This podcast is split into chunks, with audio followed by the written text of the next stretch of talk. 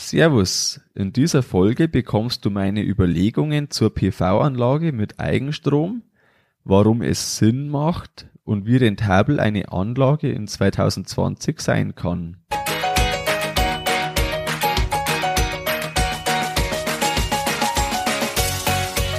Herzlich willkommen beim Kuhstall Bau und Umbau Podcast. Hier bekommst du viele nützliche Ideen und Tipps für deinen optimalen Stall mit Blick auf das Wohl von Mensch und Tier.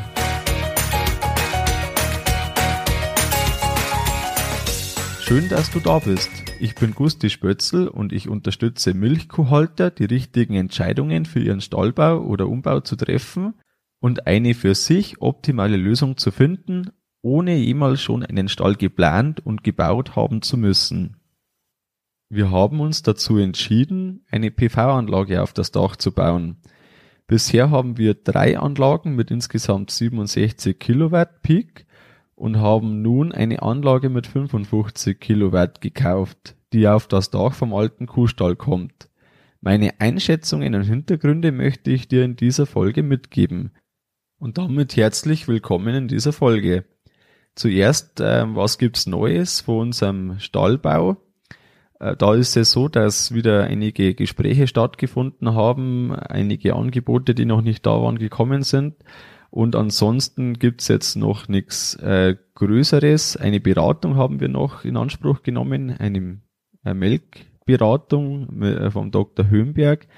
Ähm, genau, und ansonsten haben wir jetzt bezüglich der Güllegrube nächste Woche ein Gespräch mit dem Landrat. Äh, bin sehr gespannt, was darauf rauskommt. Es geht um die Sondergenehmigung, um eine etwas einfachere und damit auch kostengünstigere Lösung für die Leckageerkennung zu finden.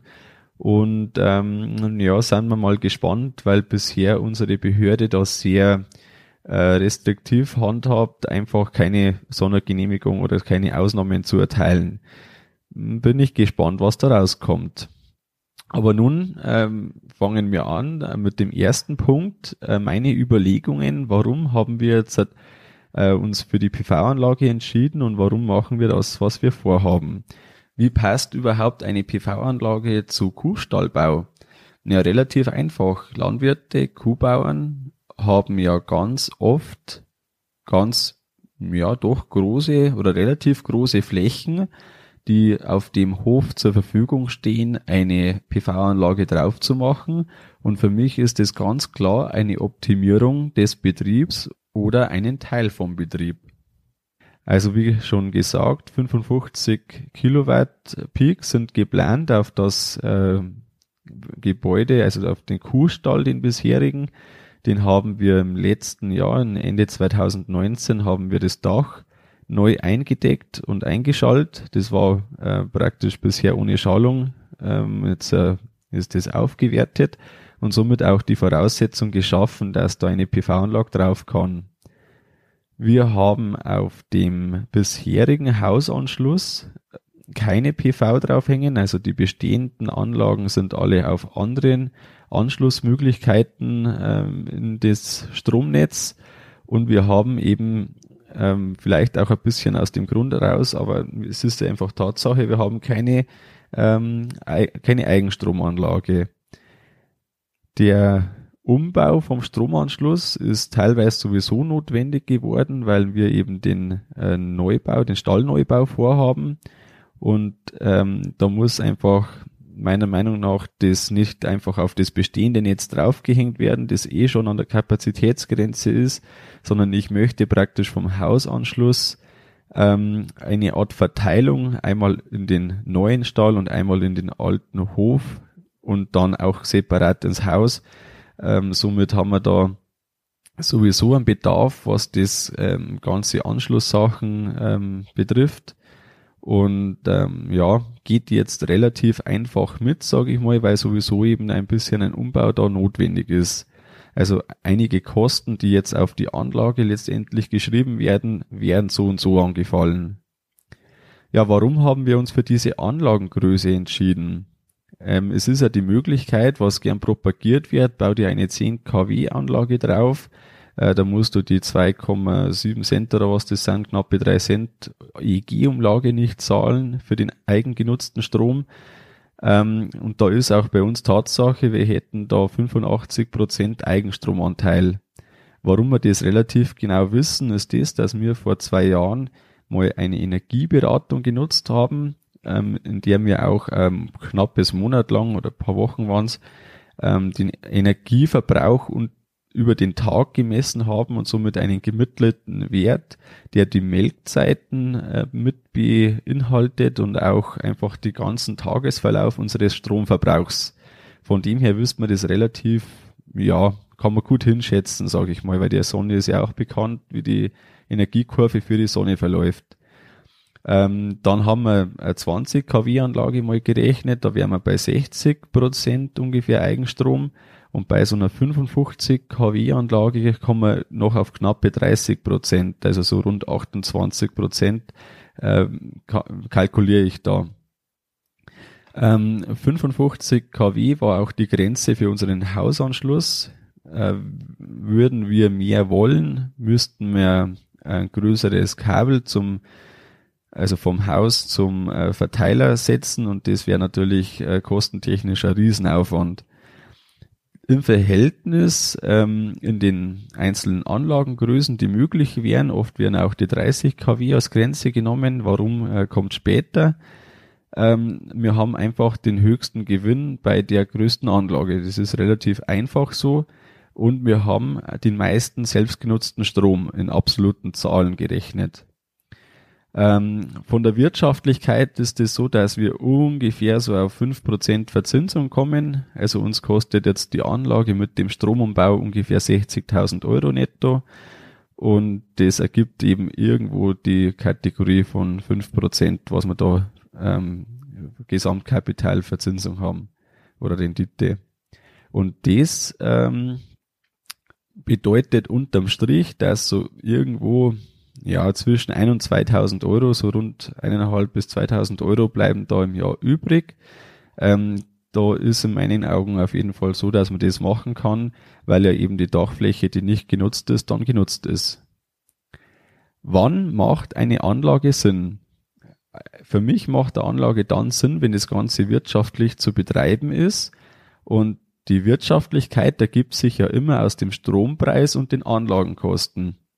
Ich weiß noch, bei der Anlage 2005, die wir gebaut haben, da haben wir über 50 Cent, was wir bekommen, EKW, also Kilowattstunde, die wir einspeisen.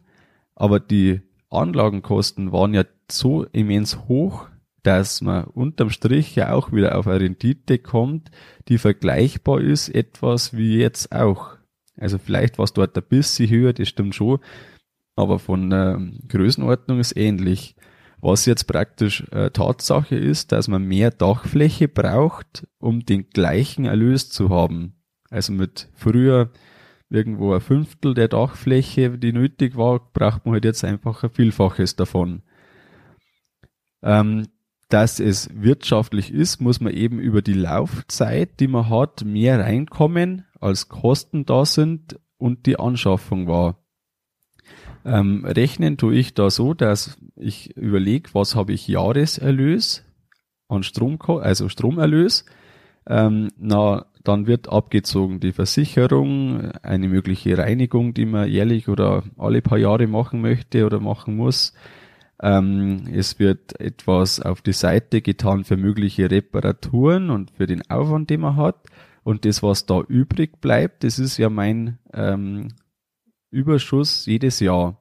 Von dem Überschuss jedes Jahr kann ich dann die Anschaffung ähm, abstottern. Und wenn es so ist, dass es irgendwo auf, auf zehn Jahren oder auf zwölf Jahren rechnet, dann ist das in meinen Augen recht gut. Wenn man 15 oder 18 Jahre dafür braucht, wo man ja nur die 20 Jahre die gesicherte Vergütung hat, dann wird das schon recht knapp.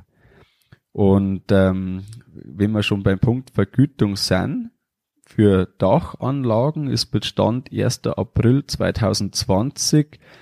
Ähm, ich sage deswegen das genaue Datum dazu, weil das monatlich weiter sinken wird, so wie das jetzt auch in der Vergangenheit so war. Ähm, hat man eben zum Stand ab 1. April 2020 für die ersten 10 kW 9,44 Cent Von 10 bis 40 hat man 9,18 Cent Vergütung und bis 100 kW hat man 7,21 Cent. Das ergibt somit bei unseren 55 kW einen Mischpreis von 8,7 Cent. Also Mischpreis deshalb, weil man ja die ersten 10 kW mehr kriegt als für die nächsten 30 kW und dann für die nächsten 15 kW. Da ergibt sich ein Durchschnittspreis daraus und den hat man somit auf seiner Abrechnung. Nun kann man sich jetzt also ausrechnen, ob sich eine Anlage noch rechnet. Wenn wir jetzt wieder beim Beispiel von 55 kW bleiben und jetzt ähm, ist ja die Voraussetzung für jeden etwas anders und wenn man später dran ist, dann kann es das sein, dass vielleicht die Anlagenpreise schon wieder gesunken sind. Ich rechne jetzt für dich als Beispiel, da kommen jetzt einige Zahlen, ähm, kannst du auch nachlesen wieder auf der Homepage, falls dir das zu schnell gegangen ist. Wenn man jetzt von der Anschaffung mit 1000 Euro je Kilowatt Peak ausgeht, wir rechnen jetzt der Vereinfachung eine Volleinspeiseranlage und wir gehen von 800 Euro Unterhaltskosten im Jahr aus.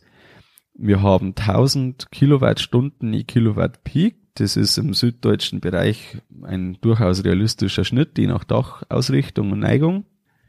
Beachte jedoch, wenn du auf einen Stall mit ähm, Fürstlüftung eine Anlage baust, wirst du wahrscheinlich über die Dauer weniger Kilowatt je äh, installierter Kilowatt Peak runterholen, außer du äh, lässt die Anlage, Anlage regelmäßig reinigen. Und ähm, dann haben wir eben die 8,7 Cent Vergütung.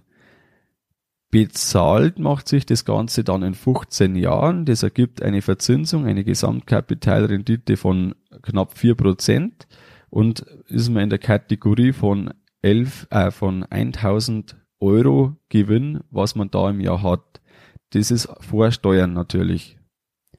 Ähm, man muss sich also überlegen, sobald die Kosten steigen und der Stromertrag sinkt, wird es schnell unwirtschaftlich wenn man die Anschaffung vielleicht ähm, günstiger hinbekommt oder auch Eigenverbrauch möglich ist, dann wird es wirklich schnell interessanter. Die Finanzierungsmöglichkeiten sind momentan sehr günstig.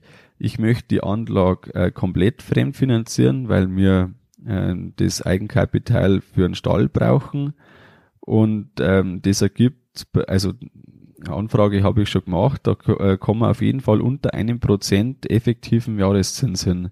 Bei gutem Rating vorausgesetzt, aber das ist schon ein historisch niedriges Niveau. Die Frage nach der Stromspeicherung äh, kommt aktuell immer mehr auf. Es gibt ja da einen Zuschuss. Ähm, ich habe mir das auch überlegt und ähm, mich ein bisschen drüber informiert. Ähm, für meine Messen ist es einfach noch zu teuer, die Stromspeicherung und deshalb nicht wirtschaftlich. Nicht wirtschaftlich bedeutet, das Geld, das ich setze, das werde ich wahrscheinlich nicht komplett wiedersehen. Ähm, vielleicht ergibt sich das später mal, dass die Wirtschaftlichkeit eben besser gegeben ist, weil beispielsweise ähm, die Förderung steigt oder die äh, Kosten für die Speicherung, äh, für die Batteriespeicher fallen. Vielleicht kommt da dann irgendeine neue Technik oder einfachere Technik oder wie auch immer.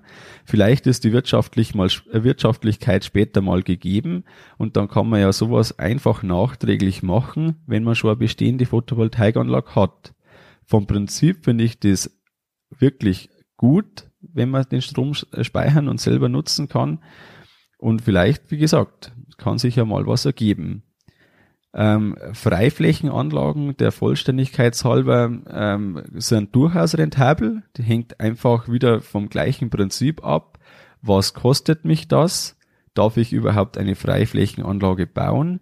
Wenn man in der Nähe von Autobahnen oder Gleisen ist, also von einer Zugstrecke, dann äh, gibt's da schon Flächen, die man da in Betracht ziehen kann. Und das ist eben dann durchaus rentabel, wenn die Anlagenpreise entsprechend niedrig sind und der Strompreis passend dazu, das ist einfach eine Berechnungssache. Grundsätzlich weiß man, dass die Photovoltaikanlagen funktionieren, im größten äh, Teil zumindest. Und ähm, an sich die Technik, die hat sich einfach bewährt.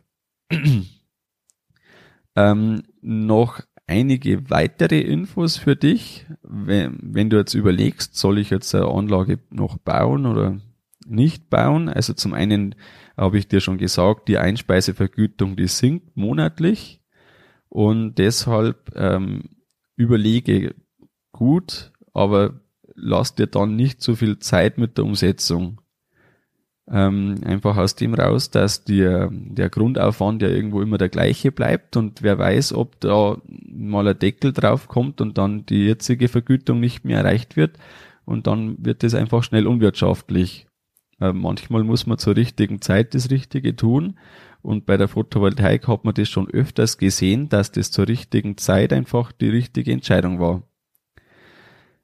Ob du ähm, die Photovoltaik auf deinen Hausanschluss äh, noch drauf schließen kannst, kannst du beim Netzbetreiber fragen. Von dem habe ich auch die Auskunft bekommen, dass bei uns eben bei 55 Kilowatt Schluss ist. Und ähm, genau, somit haben wir uns eben ja für das entschieden. Bei Anlagen unter 30 kW, das ist der Punkt, den ich vorher schon angeschnitten habe, da gibt es zwei Möglichkeiten, wie äh, die Netzverträglichkeit geschaffen wird. Es wäre Problem grundsätzlich, wenn äh, die Sonne voll draufknallt überall, zusätzlich vielleicht noch der Wind gut geht, wenn man ähm, Standort ist, wo auch Windkraftanlagen da sind. Und da kann es zu einer Überspannung vom Netz äh, kommen. Sollte das Netz die Überspannung nicht ausgleichen können, fällt das Netz zusammen. Jetzt gibt es da die Möglichkeit für unter 30 kW Anlagen eine 70% Regelung zu schaffen. Das bedeutet, es dürfen nie mehr als 70% der vollen Leistung gleichzeitig ins Netz eingespeist werden. Bei Eigenverbrauchsanlagen kann es durchaus mal Sinn machen, dass man sagt, der Grundlast wird sowieso benötigt.